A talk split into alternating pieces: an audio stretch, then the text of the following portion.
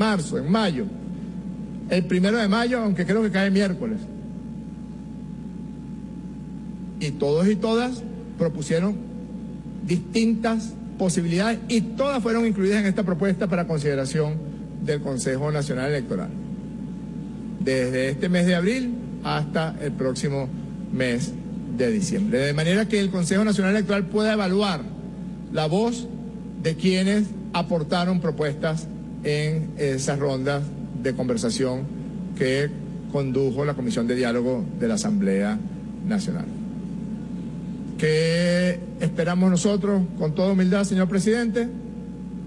Que ustedes atiendan y evalúen este documento que no dudamos en catalogar de histórico, que ustedes puedan revisar en base a sus prerrogativas y a sus funciones lo que está contenido en este documento y que pongan la mesa para que la fiesta electoral se active, para que un pueblo como el nuestro, que le gusta votar, que le gusta elegir, que le gusta tomar decisiones, que no soporta que otros traten de imponer decisiones que no pasen por el escrutinio popular, acuda masivamente a las máquinas de votación y elija al presidente o a la presidenta de la República Bolivariana de Venezuela para el periodo 2025-2030. Eso esperamos todos y ya en la calle se siente que este año es un año electoral y que este año, contra todo pronóstico y contra toda voz agorera, como siempre lo hace, el pueblo de Venezuela escogerá a su presidenta o a su presidente. Y las máquinas de votación dirán la única verdad que podemos respetar, la voz del pueblo, la voz de Dios. Muchas gracias. Bien, escuchábamos las palabras del presidente del Parlamento venezolano, el doctor Jorge Rodríguez, precisamente en lo que se refería a la propuesta de este acuerdo nacional que se entrega el día de hoy ante las autoridades del Poder Electoral. Moroso, presidente del Poder Electoral y presidente del Consejo Nacional Electoral.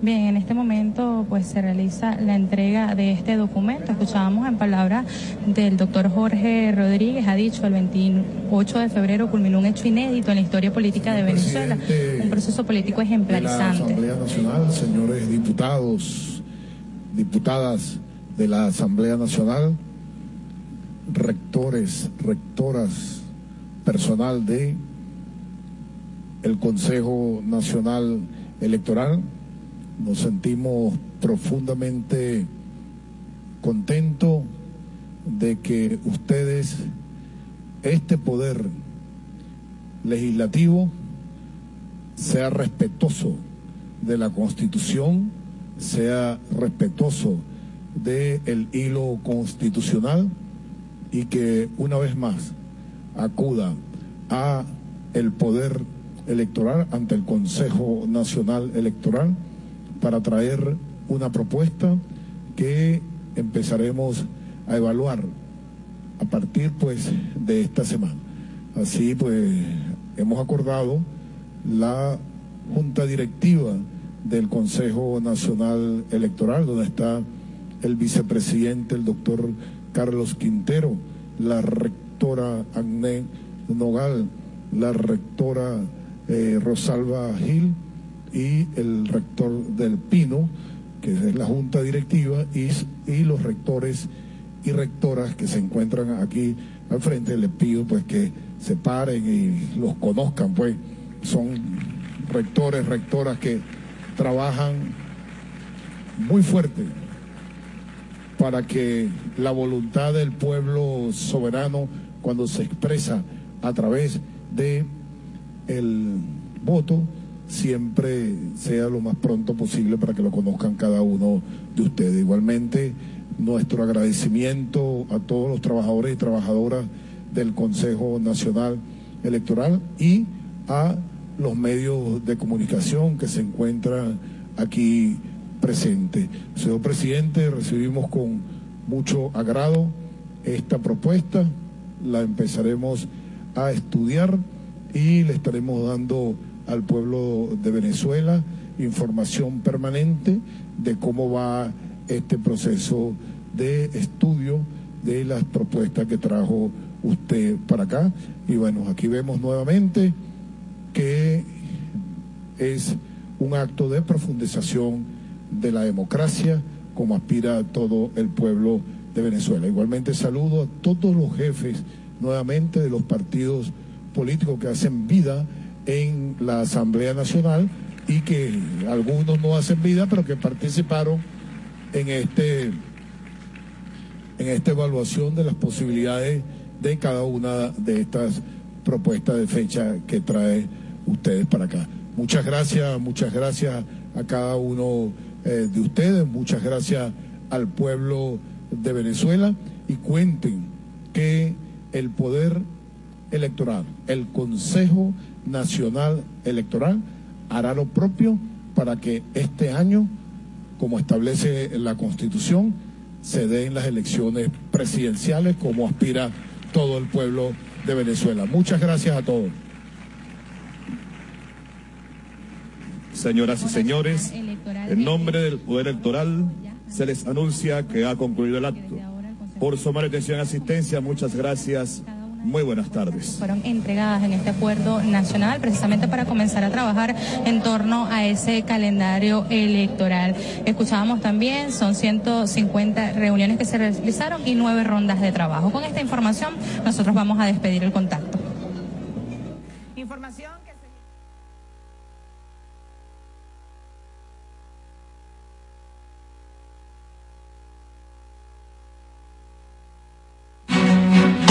Con periodistas en toda Venezuela para llevarles la información en vivo y en caliente. Red Nacional de Radio Fe y Alegría, con todas las voces.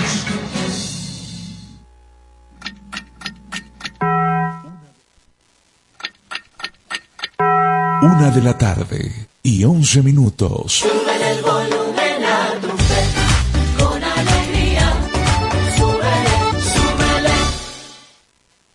Artículo 10 de la Ley de Responsabilidad Social en Radio, Televisión y Medios Electrónicos. El sol de Venezuela nace en el Esequibo. Somos tierra de hombres y mujeres libres que crecimos bajo el legado de nuestros libertadores. Durante el gobierno del comandante eterno Hugo Chávez, sumamos la octava estrella al tricolor nacional. Y bajo ese compromiso, recuperaremos el Esequibo Juntos hemos vencido innumerables batallas para la consolidación de la paz y la soberanía. Y hoy miramos un futuro brillante y próspero con el presidente Nicolás Maduro. Amigo contribuyente, tu aporte es importante para sumar a la consolidación de la economía nacional. Tienes hasta el 31 de marzo para declarar y pagar el impuesto sobre la renta. Juntos, sumamos al desarrollo económico y social de nuestra nación. CENIAT, Servicio Nacional Integrado de Administración Aduanera y Tributaria. Cuídate y cuida a los tuyos. Lávate las manos con agua y jabón antes de tocarte los ojos, boca o nariz. Aunque cueste conseguir agua, hay que hacer un esfuerzo máximo. Las, manos, limpias, salvan vidas. Un mensaje de fe y alegría. Una red con información, con, información, educación, educación y entretenimiento. Fe y alegría con todas las voces. El siguiente es un programa informativo y de opinión. Informativo y de opinión. Con elementos de lenguaje, salud, sexo y violencia tipo A transmitido en horario todo usuario, puede ser escuchado por niños, niñas y adolescentes sin la supervisión de sus madres, padres, representantes o responsables. Una producción de Radio Fe y Alegría con todas las voces.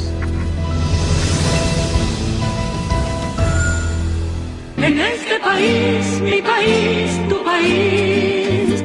A continuación, programa informativo apto para todo público. Comienza en este país por la Red Nacional de Radio Fe y Alegría.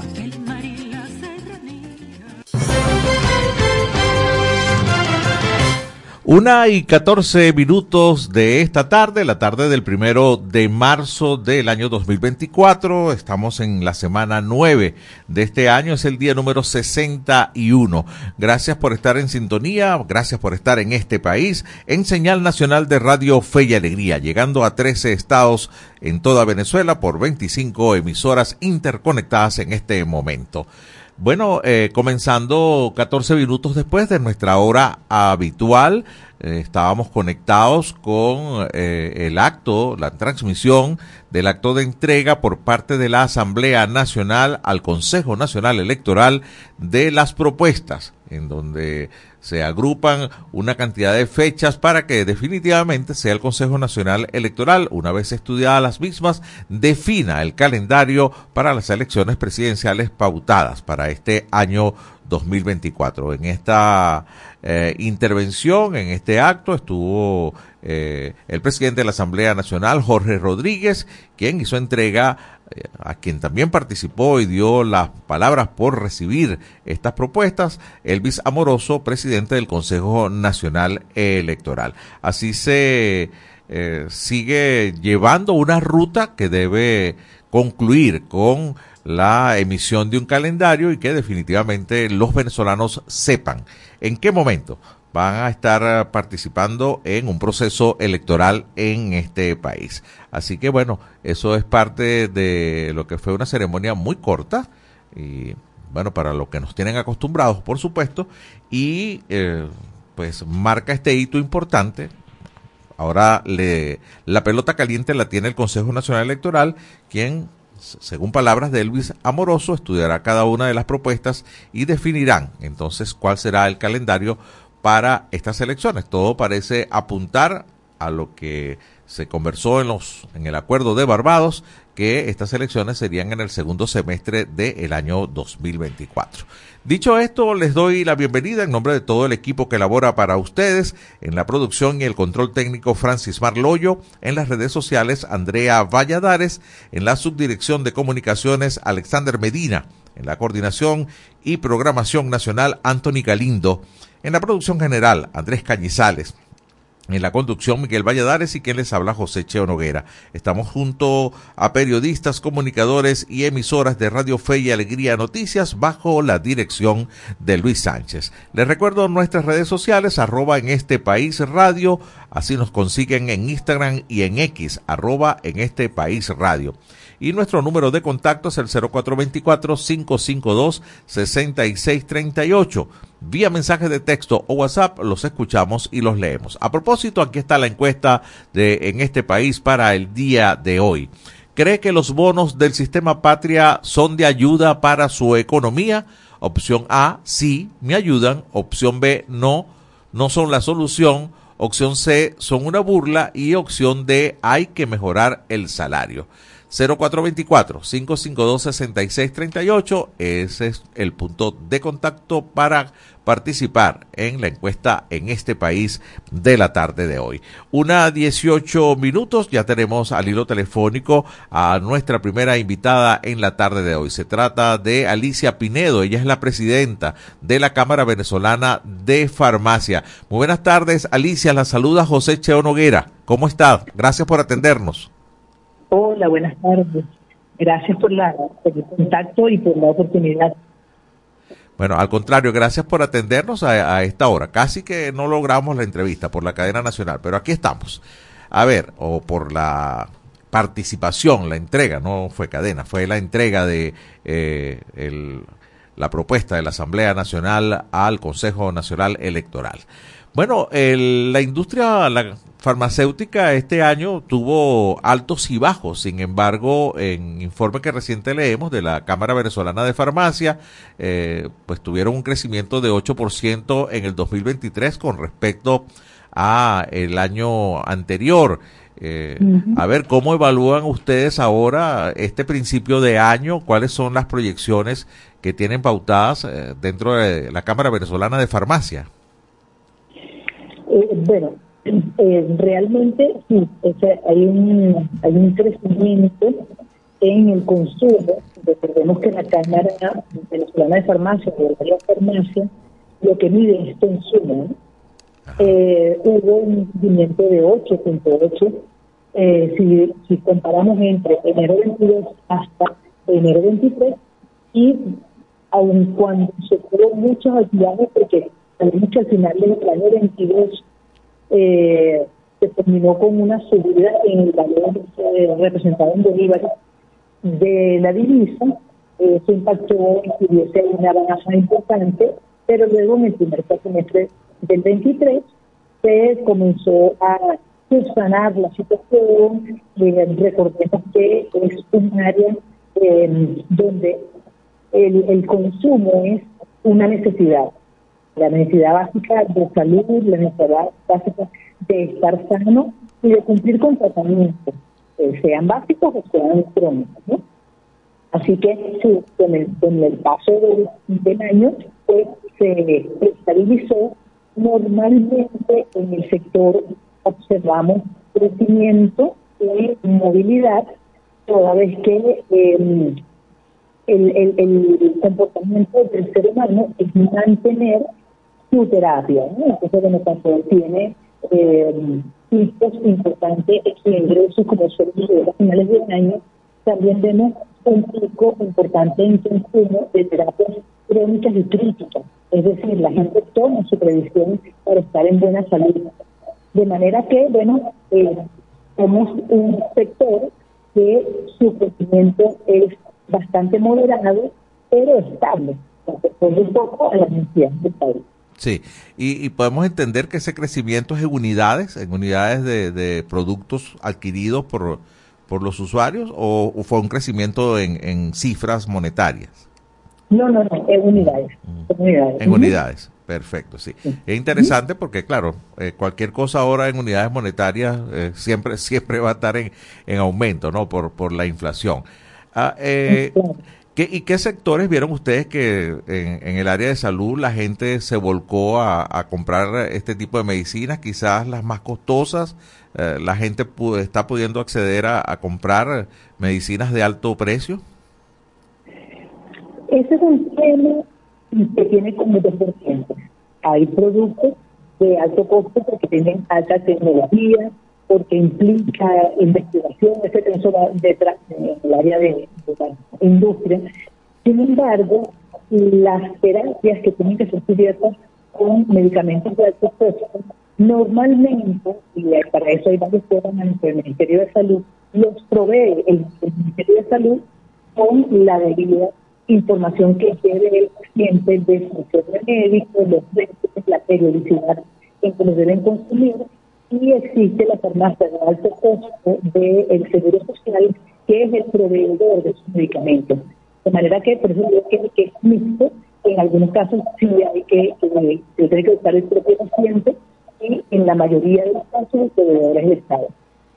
Sí, no, lo, comentaba porque evidentemente eh, esas medicinas escapan de, de, cualquier persona que pueda comprarlas. Sin embargo, hay algunas que son costosas. Por ejemplo, las gotas oftálmicas son frasquitos muy pequeños y son muy costosas, ¿no? Y a veces, sobre todo para el glaucoma y, este, y otro tipo de patologías, ¿no? Eh, son bien costosas, ¿no? Y pues uno acá que, que constantemente está sondeando a la población, mucha gente dice que en muchos casos tienen que decidir entre comprar comida o, con, o seguir con el tratamiento, ¿no? Y esto, y esto es una realidad venezolana. Claro, es una realidad pero no, no olvidemos que eh, nosotros trabajamos con parámetros globales, o sea, que están impactados, o el que puede, el que puede un poco más, el que puede un poco menos, y que, o que de alguna manera decide ir con lo básico y lo que no es tan básico lo pospone. Pero la cifra o lo que nosotros manejamos es un global, es un global de lo que salió de la farmacia. Porque nuestro canal de comercialización es que el fabricante o importador eh, tiene su producto, en el medio están las droguerías de distribuidores que lo compran grandes cantidades en los laboratorios y a las importadoras y luego se encargan de distribuir en todo el país eh, los medicamentos de acuerdo a la necesidad que reporta cada farmacia. ¿no? De manera que, dependiendo de eso, este, no, podemos diferenciar cómo impacta este, a un sector o a otro. Sin embargo, tenemos que, hacer énfasis en que cada vez más las empresas, en el caso nuestro, las, las empresas farmacéuticas, pero también pasa con alimentación, el tipo de servicios, han ido adecuando sus presentaciones a que de pronto ya no tengo que comprar una caja de un producto por 30 pastillas, sino que puedo comprar uno por 7. Y este, el, el, pago es equivalente, o sea, es mucho más costoso porque venda con una presentación diferente. Y lo otro es que hay una amplia gama de posibilidades para escoger cuando se llega a la farmacia y el farmacéutico que está allí, te va a un farmacéutico profesional que te oriente, te da opción o tú puedes decir que ese, ese producto es muy costoso, que equivalente que otro, que, otro podría consumir. El médico me dio esta, esta instrucción, ¿cómo me puede ayudar? Eh, eh, en ese balance también tenemos que mover, porque la situación la que está planteando la tenemos para, para todas las áreas, eh, desde calzado, alimentación, bueno, obviamente con medicamentos.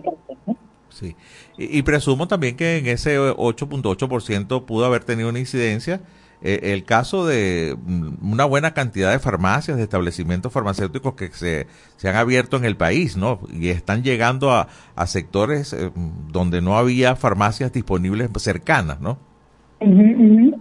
Sí. claro. Fíjate, este, eh, el fenómeno de que, que sucede con las farmacias, entiendo que también hemos visto ese comportamiento en supermercados, zapaterías, inclusive, que eh, hubo un momento en que la, crisis de la situación y de todo hicieron que mermaran. A lo mejor algunos cambiaron de ramo, otros cerraron, otros, o sea, cada quien tuvo su situación. Y ahora se ve un, que despuntó en muchísimas, eh, muchísimos sectores ese crecimiento o esa puesta en funcionamiento de nuevos establecimientos, pero uno sirvió para cubrir lo que se había cerrado durante la época de la pandemia y otro porque sí creció eh, un poco más la cantidad de, de establecimientos abiertos. Pero eso también responde a la población. Tenemos más población, tenemos más áreas del país que cubrir y allí entonces debe haber una capacidad. Para eso hay muchas opciones en el país, cada quien dentro de su proyecto está cubriendo en área de, de, de Sí, ¿Y, ¿Y alguna proyección para este 2024? ¿Cómo proyectan ustedes el, el crecimiento? Mm, bueno, pensamos que debe seguir el mismo ritmo moderado, constante, y también hay una tendencia que se vio localmente a partir de mediados del año pasado, es que volvió la visita médica, de manera que el médico tiene orientación e información de lo último que está saliendo en tecnología y aplicabilidad dentro de, la, las terapias. Este, hay un, buen acercamiento al paciente, el hecho de tener un farmacéutico que le dé orientación, que lo reciba y le pueda preguntar en qué lo puedo servir, cuál es su necesidad, ha hecho que, haya como un poco de conciencia, más de conocimiento, más de identificación con lo que se adquiere, el con y el cómo. Entonces eso también habla de por qué se espera un eh, crecimiento sostenido, pero dentro de los básicos de la parte moderada, parecido a lo que pudiera haber sido el año pasado. Bueno, le agradezco muchísimo a la doctora Alicia Pinedo es la presidenta de la Cámara Venezolana de Farmacia por indicarnos un poco este, los resultados de, esta medición en cuanto al crecimiento del consumo eh, en Venezuela y por supuesto a lo que pudiera ser eh, el crecimiento para este 2024. Muchas gracias por atendernos. Le deseo feliz tarde. Igualmente, gracias. Hora de ir a la pausa desde la una de la tarde con 29 minutos en este país. Ya regresamos con En este país por la Red Nacional de Radio P y alegría.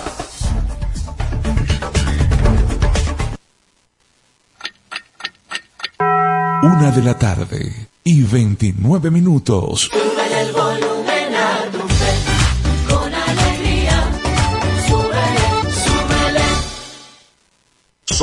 Somos Radio Fe y Alegría Noticias.com.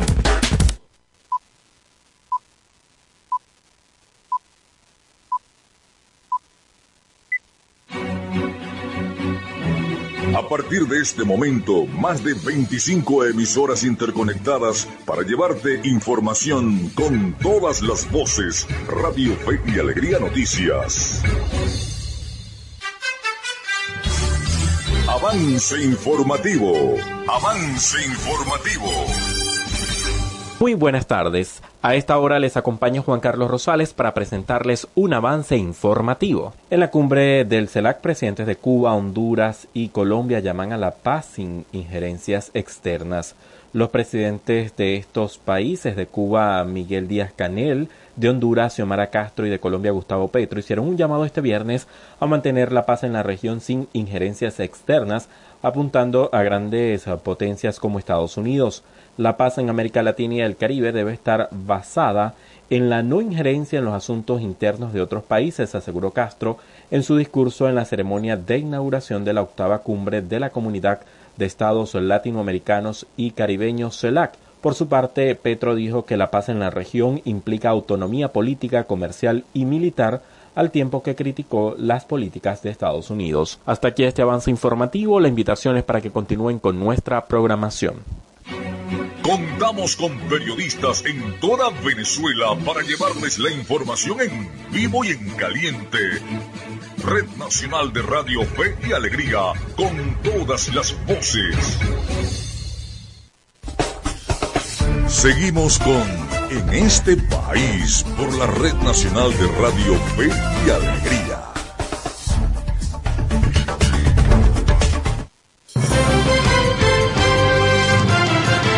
Placer trabajar para ustedes, estar acá en Señal Nacional de Fe y Alegría, por supuesto que agradeciéndoles que nos escuchen de lunes a viernes, de una a dos de la tarde en este país. Les recuerdo la encuesta del día de hoy. ¿Cree que los bonos del sistema patria son una ayuda para su economía? Opción A, sí me ayudan. Opción B, no, no son una solución. Opción C son una burla y opción D hay que mejorar el salario.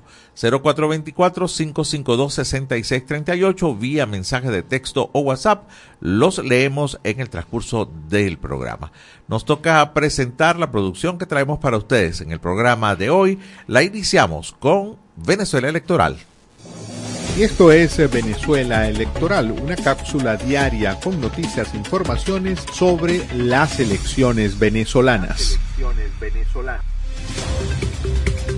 Jorge Rodríguez, presidente de la Asamblea Nacional, aseguró que recopilaron las propuestas realizadas por los sectores políticos, religiosos, empresariales y sociales del país con el objetivo de enviar el documento al Consejo Nacional Electoral y así definir la fecha de las elecciones aseguró que el Parlamento mantendrá la discusión para seguir buscando la confluencia de una determinada fecha que sea también una propuesta al CNE, sin explicar si se discutirá posteriormente el día que el ente comicial determine para la celebración de los comicios. El presidente de la Asamblea Nacional informó que procesaron más de 500 propuestas de fechas para las elecciones presidenciales de 2024 en un tema que atañe a todos. Rodríguez aseguró que las peticiones fueron agrupadas bajo tres aspectos como los principios generales de la elección presidencial, los principios de soberanía, de independencia y de rechazo a cualquier forma de presión, venga de donde venga. Durante su presentación a la prensa, Rodríguez dijo que no pretenden sustituir al CNE y acotó que es el único organismo a cargo de los procesos electorales en el país. Vía el diario, los acompañó José Cheo Noguera. Escucharon Venezuela Electoral. Pueden seguirnos en las redes sociales del programa en este país. En este país. Una 33 minutos de la tarde en este país. Vamos a recibir el micro mentiras, trabajo que hace el Observatorio Venezolano de Fake News y Media Análisis bajo la producción de y narración de Andrés Cañizales.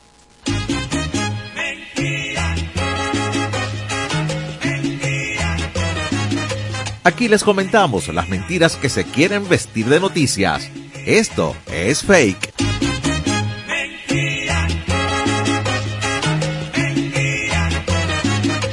Hola, les saluda Andrés Cañizales. Les comento que es mentira que el Papa Francisco sea el autor de un texto sobre lo rápido que se va la vida. Circula en redes sociales un mensaje atribuido al Papa Francisco en el que supuestamente él señala lo rápido que se va la vida y lo importante que es buscar la felicidad. En el texto detectado en Facebook se lee lo siguiente. El Papa Francisco se lució con este maravilloso mensaje. Esta vida se va a ir rápido, no pelee con la gente, no critique tanto su cuerpo, no se queje tanto, no pierda el sueño por las cuentas, busque la pareja que lo haga feliz. Si se equivoca, déjela y siga buscando la felicidad. Cotejo.info hizo una labor de verificación y no hay evidencia de que el sumo pontífice haya dicho o escrito tales afirmaciones divulgadas en las redes sociales. Esta desinformación circula desde hace al menos cinco años en diversos países de América Latina. Así que es mentira. El Papa Francisco no es el autor de un texto sobre lo rápido que se va la vida.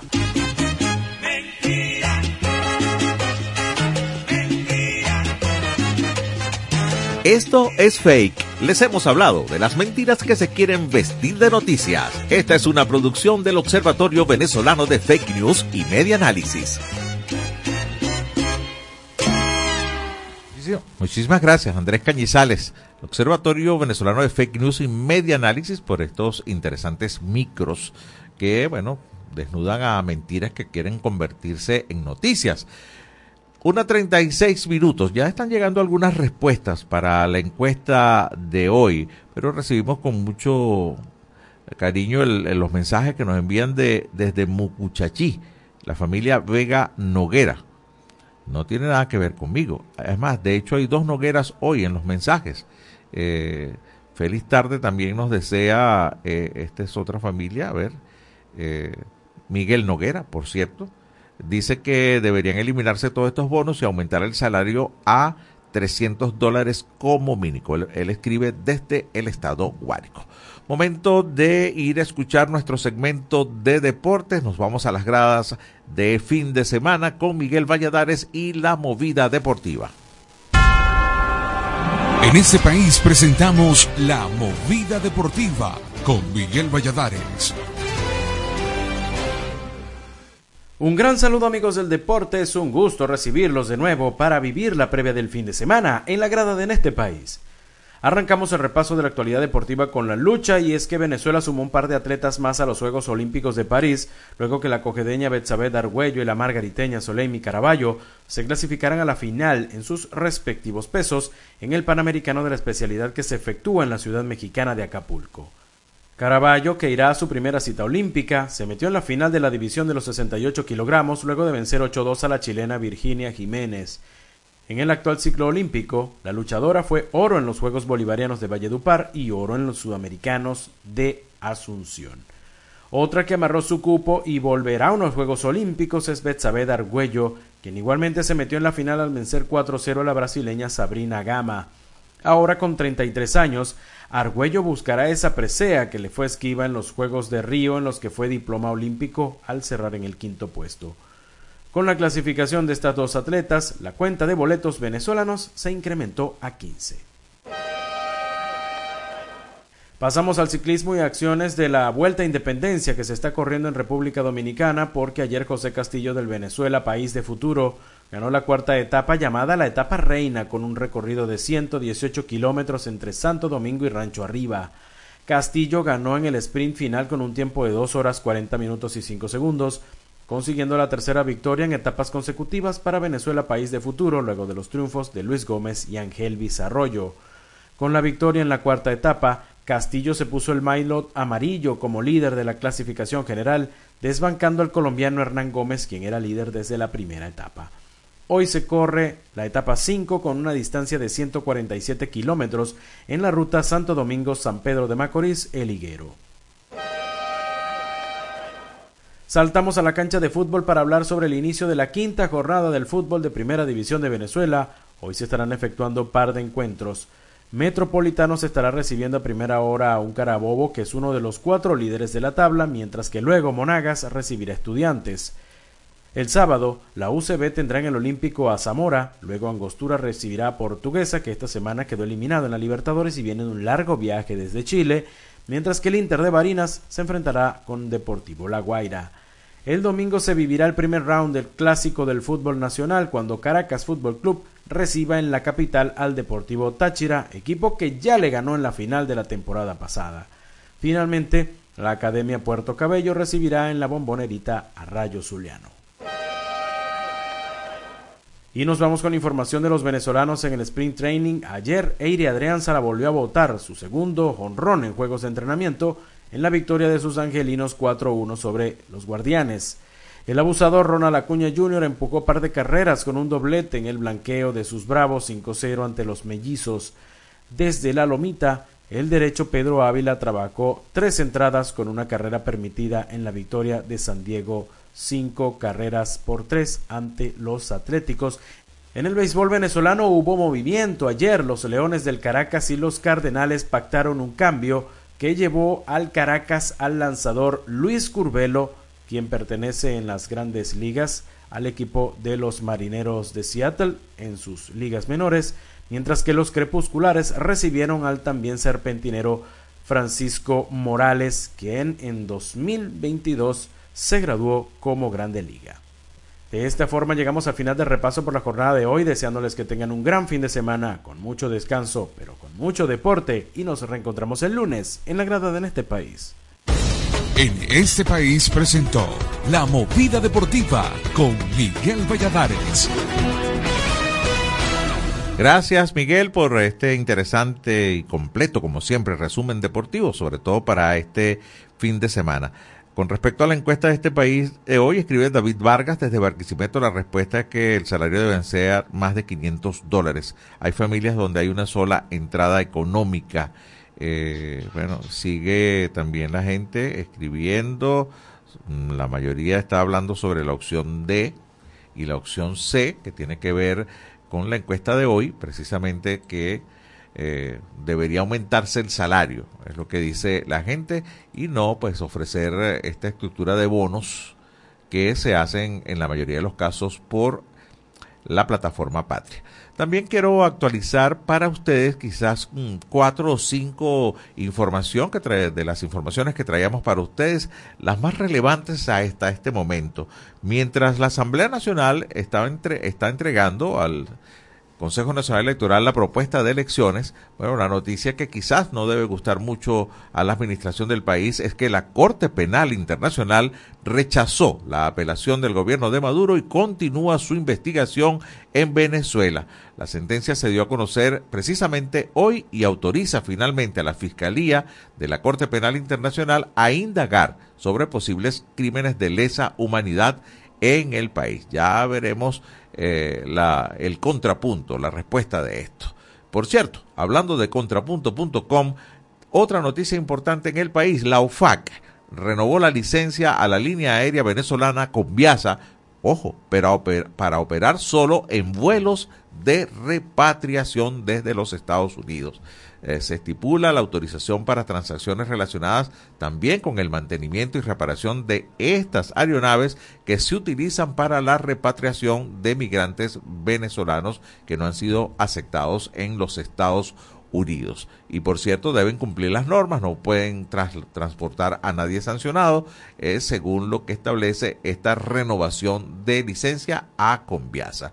Otra información es que el presidente Nicolás Maduro eh, arribó a San Vicente y a las Granadinas para participar en la cumbre del CELAC. Hasta ayer todo era un misterio si el presidente Maduro iba o no. Lo definitivo es que estará ya, estará allá y se va a reunir con eh, Lula y con el presidente Petro de Colombia. Y otra noticia que, que es desde esta mañana, desde esta mañana para hora de Venezuela, eh, los rusos desafían a Putin y asisten masivamente al funeral de Alexei Navalny en Moscú. Eso fue hoy. Desde primeras horas de la mañana se formó una larga fila de miles de personas en medio de una alta vigilancia policial delante de la iglesia situada en el distrito en que Navalny vivía antes de ser arrestados. Así que noticia importante que ha recorrido, eh, forma parte del espectro informativo del el día hasta esta hora, una con 44 minutos de la tarde. Momento de una nueva pausa, regresamos en este país. Ya regresamos con En este país por la Red Nacional de Radio Fe y Alegría.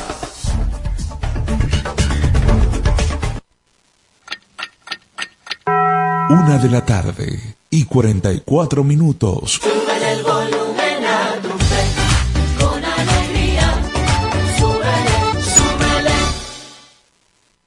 Amigos y amigas de Contacto Sur desde Ecuador. Es una base militar La encubierta. Asociación Nicaragüense Pro Derechos Humanos, Afectó derechos políticos y de participación. La Asociación Latinoamericana de Educación Radiofónica ALER te conecta con América Latina y el Caribe. Contacto Sur hace todo un recorrido desde Teotihuacán, México, pasando por toda Latinoamérica hasta la Patagonia en América del Sur. Contacto Sur, el mundo desde nuestro mundo, por Radio Fe y Alegría, con todas las voces. La escuela en la radio.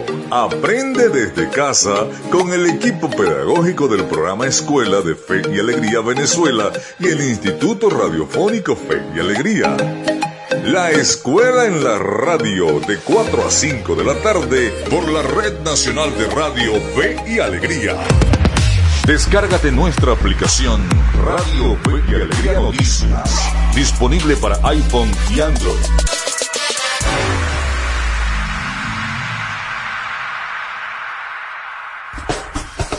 Seguimos con En este país por la Red Nacional de Radio Fe y Alegría.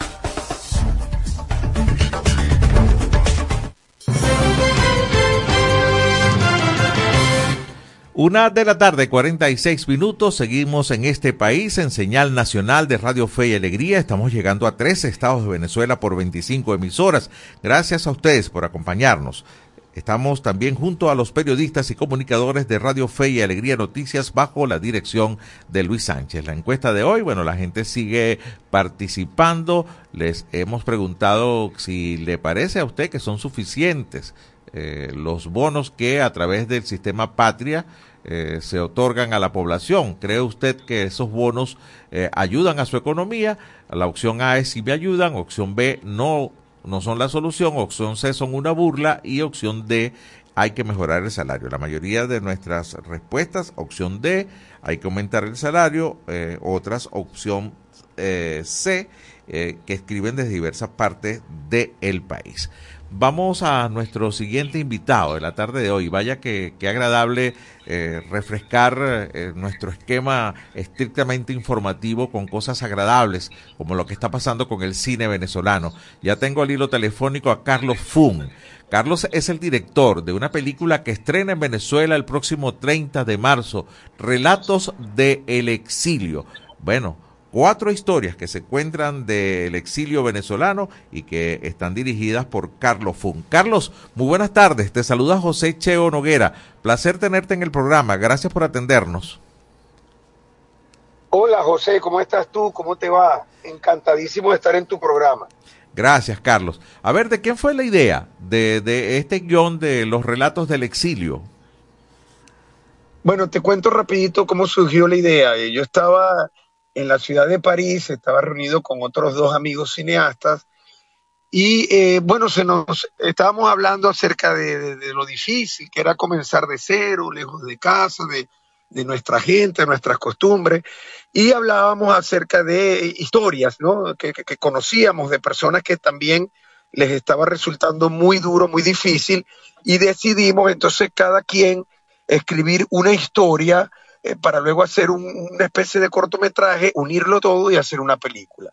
Entonces así surgió la idea, al cabo del tiempo, pues cada quien muy metido en sus ocupaciones, algunos se olvidaron, pero este, yo sí no, no podía olvidarme del tema y, escribí las historias este, para, para, para luego eh, poderlas llevar a cabo, pero no fue tan fácil el llevar a cabo como escribirlas porque se tardó eh, cinco años poder levantar el dinero y conseguir inversionistas y conseguir que todo se le alineara para poder hacer estas historias. Vaya, y con un elenco increíble, está Norquis Batista, Luis Jerónimo Abreu, José Ramón Barreto, Gabriela Vergara, Franklin Virgües, María Lisa Flores, eh, Roberto Farías, Paulina Moreno, entre otros. Vaya, ¿cómo lograste reunir a este elenco tan importante? Nando de la Gente, Ana Karina Casanova, Gabriel Porra. Eh, vaya que, elenco de lujo, ¿no?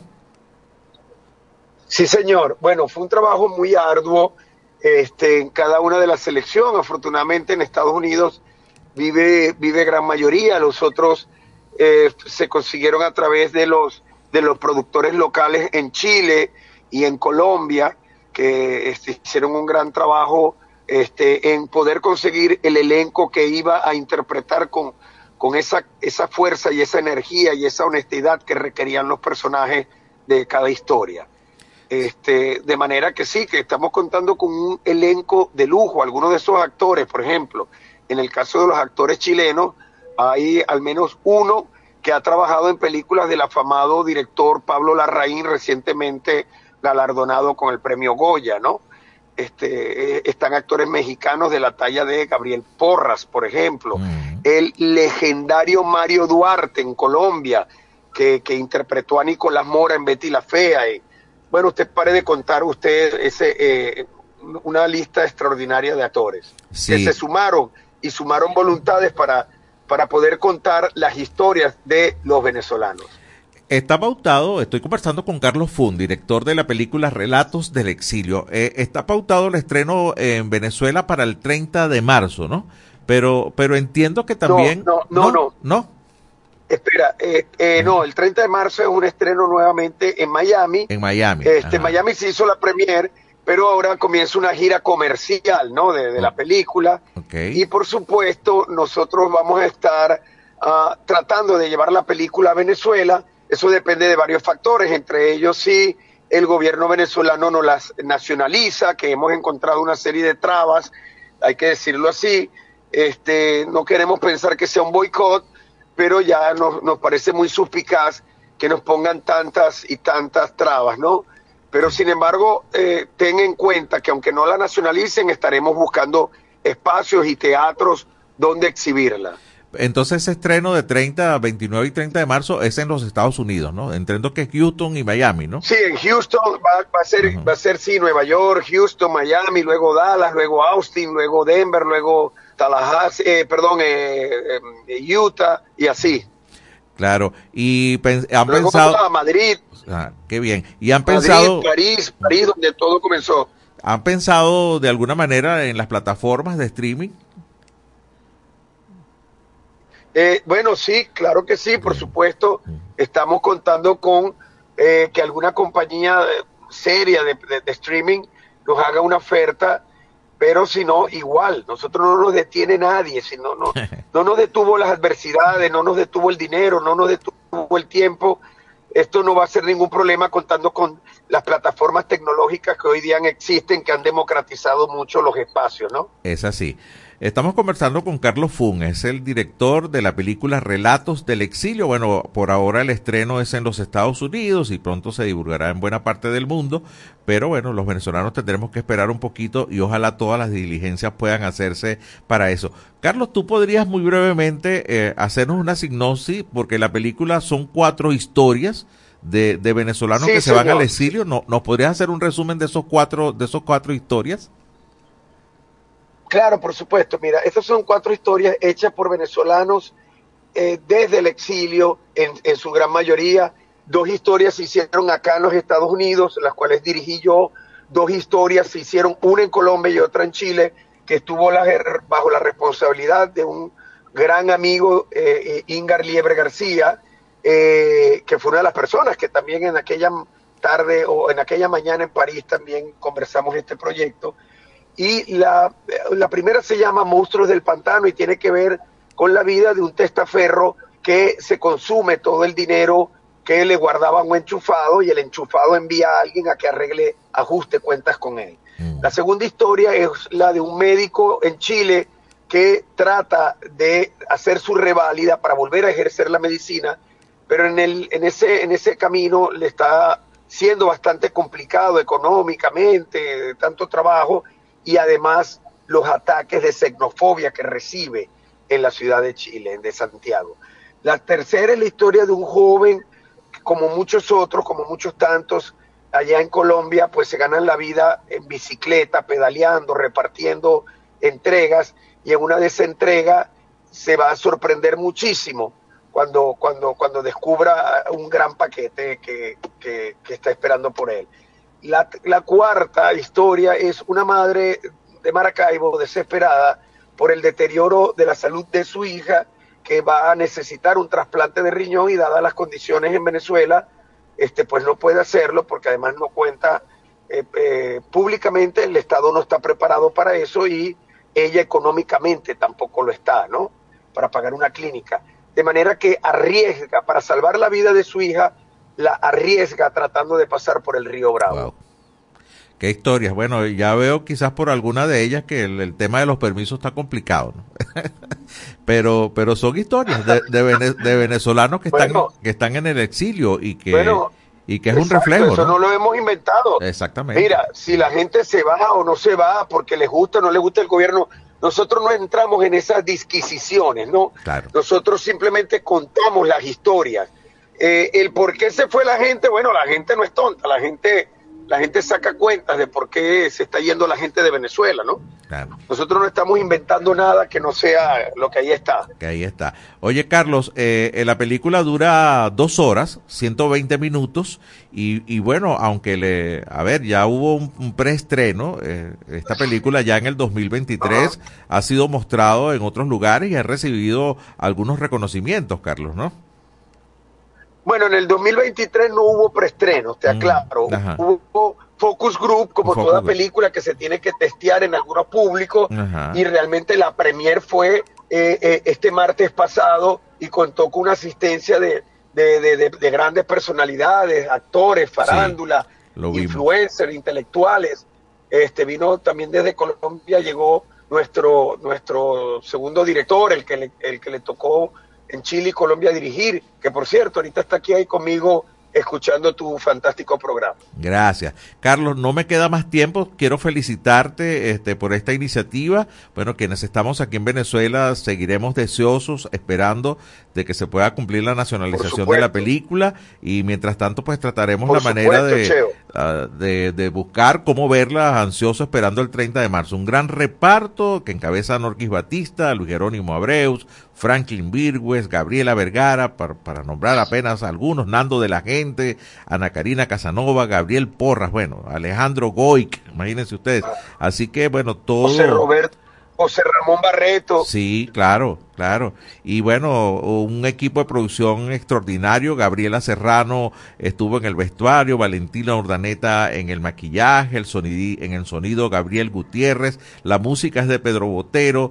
Y bueno, y tú asumiste la producción, el montaje, el guion, la dirección y todo, pues lo demás. Así que eh, te felicito, Carlos, y bueno, y te, te insisto en eso. Esperamos con ansia este estreno. Ustedes pueden seguir su cuenta en Instagram, Relatos de Exilios Movie. O sea, película. Ahí pueden ver ustedes. eh, ya yo le eché una miradita, hice una estalqueadita por ahí. Y vaya que eh, también vimos la, la premier, eh, la presentación con, con los artistas. Y, y augura un, un excelente éxito. Así que gracias, Carlos, por este contacto. eh, encantado y de verdad feliz de que se sigan produciendo películas de gente que le gusta no solo el género, sino también que son venezolanos. Así que muchísimas gracias. Gracias, Cheo. Muchísimas gracias. Hasta luego. Hasta luego. Carlos Fun, director de Relatos del Exilio, estrena en los Estados Unidos 29 y 30 y esperamos que muy pronto en Venezuela. Si no, usted sabe cómo hacer para buscar verla. Nosotros tenemos que despedirnos, les deseamos a todos un muy feliz fin de semana, estaremos de vuelta este equipo el próximo lunes a partir de la una de la tarde y por supuesto que tenemos que invitarlos para nuestro programa nocturno en Señal Nacional de Fe y Alegría, la edición nocturna de En este país. Feliz fin de semana para todos. Este país, mi país, tu país. Así culmina por el día de hoy en este país, un programa conducido por Andrés Cañizales junto a Miguel Valladares, acompañados por los periodistas y comunicadores de Radio Fe y Alegría, Red Nacional. Hacemos periodismo comprometido con la democracia.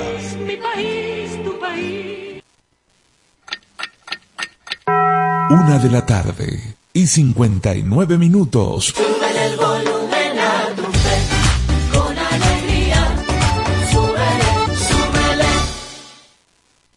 Artículo 10 de la Ley de Responsabilidad Social en Radio, Televisión y Medios Electrónicos.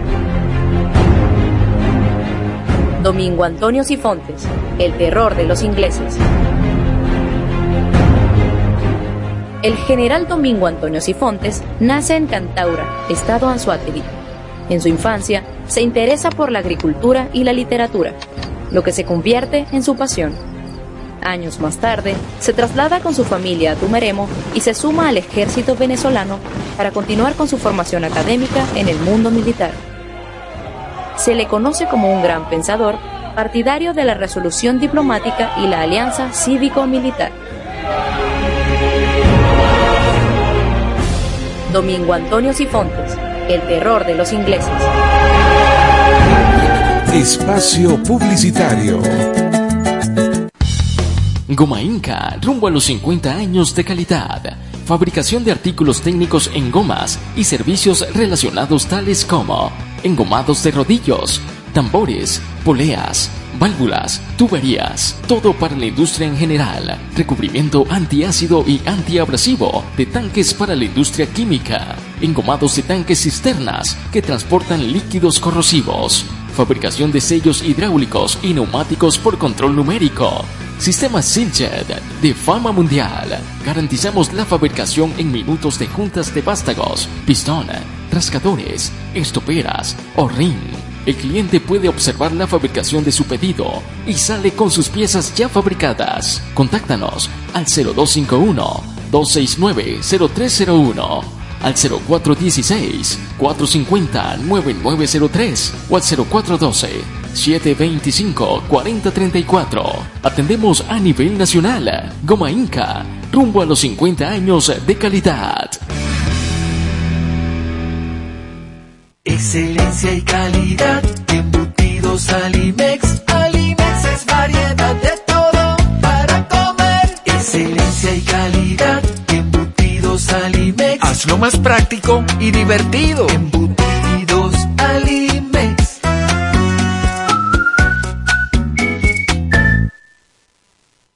Encuentra la montura que más se adapte a tu estilo y disfruta el contraste de colores con cristales de tecnología avanzada. Disponibles en Óptica Evelyn. Lentes multifocales, digitales, correctivos, visión sencilla, lentes de contacto y de sol. En los mejores materiales a un superprecio. Te ofrecemos también consulta oftalmológica. Óptica Evelyn. Carrera 19 entre calles 43 y 44. Teléfono 0412-510-9993. Síguenos arroba óptica.evelyn. Porque nuestro color favorito es verde bien. Fin del espacio publicitario. Seguimos siendo la FM de todas las voces. De todas las voces. Radio Fe y Alegría. 97.5 FM. Tu radio.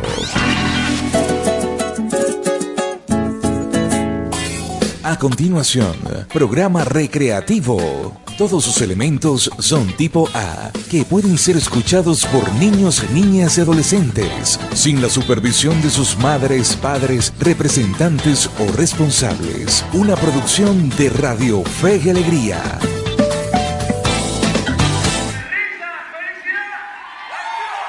Escucha Free Cover y sus invitados, tus artistas favoritos en el formato que más te gusta.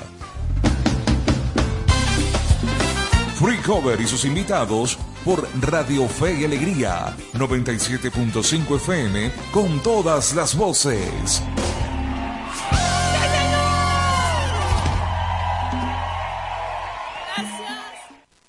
Escuchas Free Cover y sus invitados.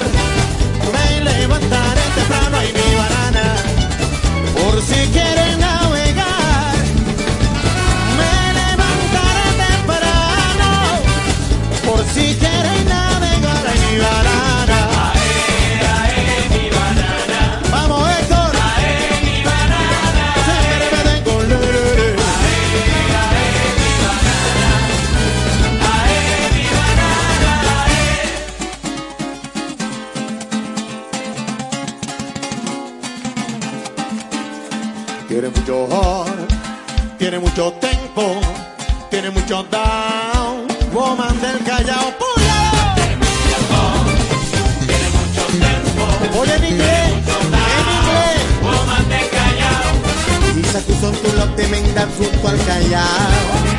All the woman that you can is.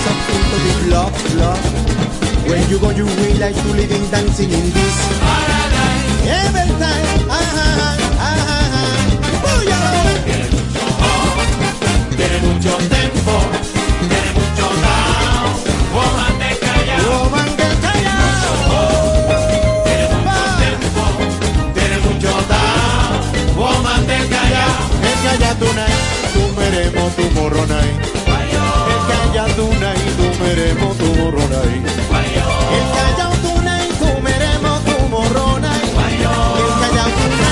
si para ti tu morrona. Tole, tole, tole, tole, tole, tole.